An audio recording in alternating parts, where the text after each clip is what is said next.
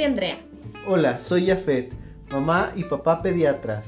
Estamos en Parent Tips, un espacio entre padres y pediatras. Para compartir consejos útiles sobre el cuidado de tus hijos.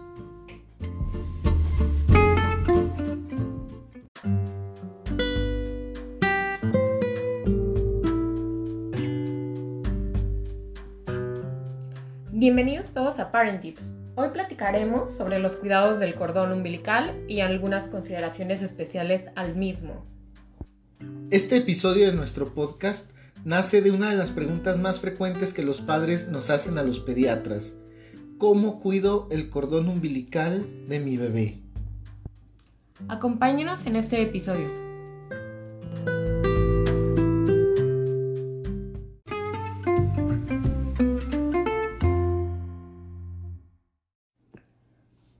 Como antecedente importante es reconocer qué es el cordón umbilical. Entonces, el cordón umbilical se compone de dos arterias y una vena rodeadas por una gelatina de Wharton. A través de esta vena umbilical pasan todos los nutrientes y el oxígeno hasta el bebé y a través de estas arterias pasan todos los desechos de esta alimentación y del metabolismo del bebé de regreso hacia la mamá para ser eliminados.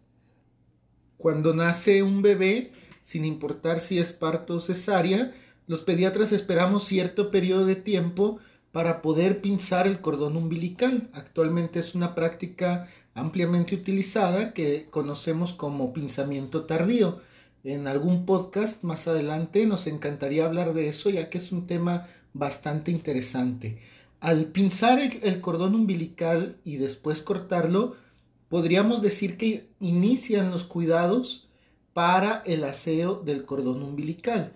Todo esto se debe de hacer obviamente de la manera más limpia o estéril posible para evitar contaminar, ya que como bien lo mencionaste Andrea, pues ahí es el paso de sangre, entonces si ahí entraba y salía sangre, también pueden entrar y salir bacterias hacia el bebé y potencialmente dar una infección que no solo se encuentre a nivel de la pared o de la piel del bebé o de esta cicatriz, sino incluso hacia una forma diseminada en el bebé, ¿no? O sea, distribuida a todo el bebé. Así es, y esta infección distribuida le conocemos en medicina como sepsis. La onfalitis, que es la infección del cordón umbilical puede dejar a un niño vulnerable para padecer sepsis y entonces nos encontramos ante unas condiciones que pueden derivar en la hospitalización del bebé simplemente por tener una infección en el cordón umbilical.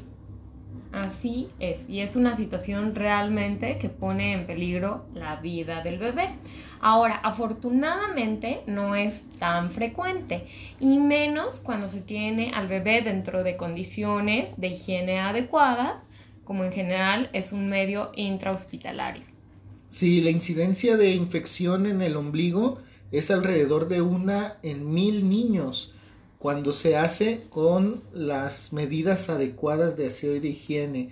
Pero cuando no tenemos cuidado en el corte, por ejemplo, el riesgo de infección aumenta hasta ocho veces. Por eso es que este tema es algo muy, muy, muy importante. El aseo del cordón umbilical. Como papás, Andrea, ¿qué te ha tocado? Tú eres mamá de tres niños. ¿Ya has pasado por esta experiencia? ¿Qué te han dicho? ¿Cómo te dicen? Recomendaciones de las amigas, de la abuelita, de la tía. Así es, que te dicen, ponle esto en el cordón, ponle aquello, ¿qué es lo más común? El algodón, ¿no? Yo creo que es lo más común, o la monedita, o fajar al bebé, ya sea con la bendita, o comentar de las fajeras. Así es. Sí, esos los venden incluso en los paquetitos de ropa, ya vienen predeterminados para ponerle el fajero al bebé y es algo que debemos de evitar. También otras recomendaciones que hacen las mamás este, es ponerles polvitos de sulfatiazol, mertiolates, alcohol, cualquier menjurje que se les ocurra, yodo, todo se le pone allí, tintes de violeta o toques de violeta, algo así, para secar o intentar secar y mantener limpio ese cordón umbilical. Sin embargo, pues dentro del objetivo de nuestro podcast, tenemos que encontrar la evidencia actual que nos indique qué es lo mejor para mantener el cordón umbilical de nuestros bebés limpios. Y de eso y los datos de alarma seguiremos tratando.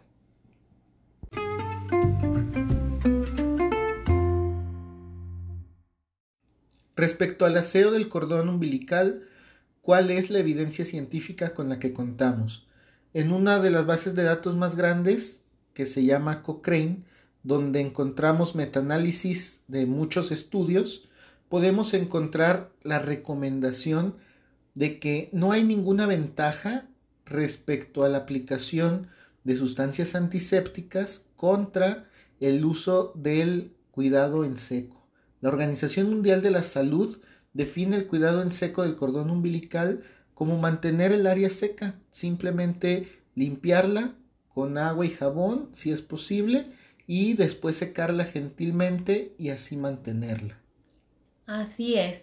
Y lo ideal sería entonces mantenerla fuera del pañal para que no se humedezca ni por la pipí, ni por la popó del bebé, ni tampoco por la propia humedad del plástico del pañal.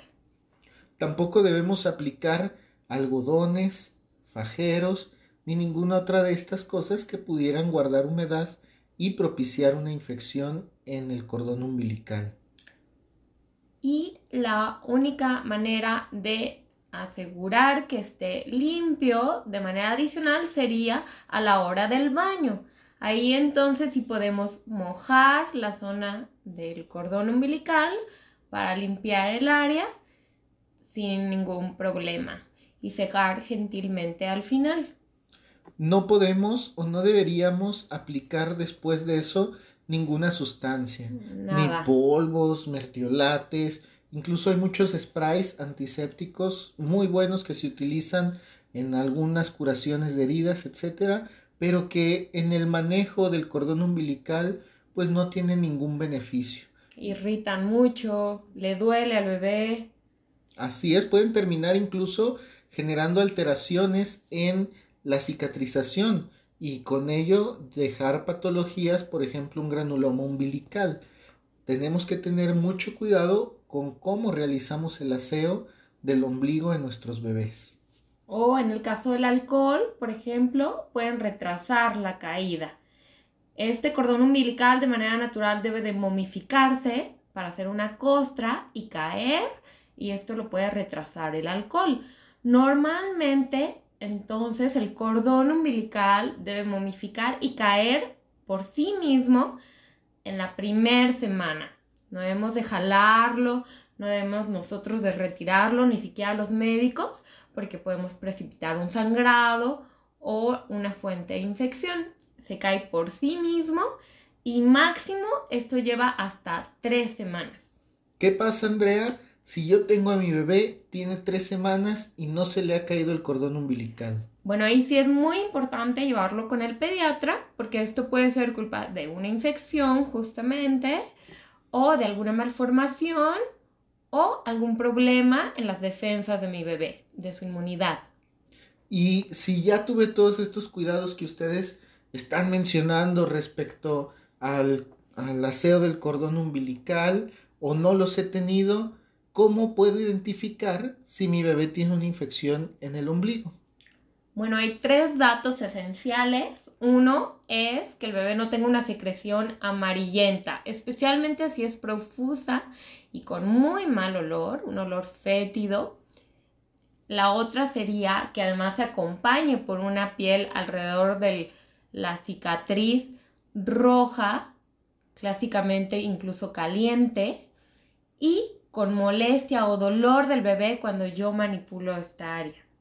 Sí tu bebé presenta cualquiera de estas cosas, es extremadamente importante que acudas a valoración con el pediatra porque puede ser el inicio de una infección en el ombligo que médicamente conocemos como onfalitis. Ya no se llame si tuviera fiebre. Así es.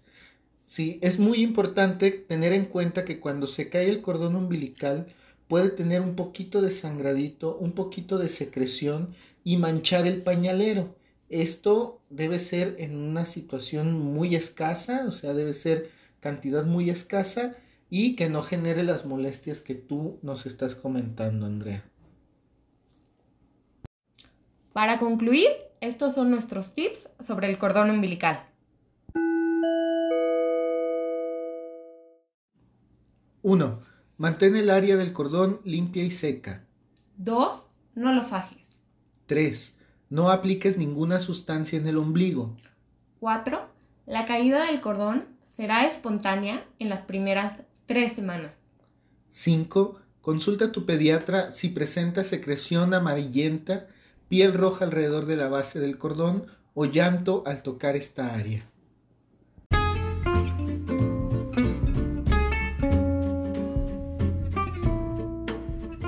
Gracias por acompañarnos en Parent Tips. Los esperamos en nuestro siguiente episodio.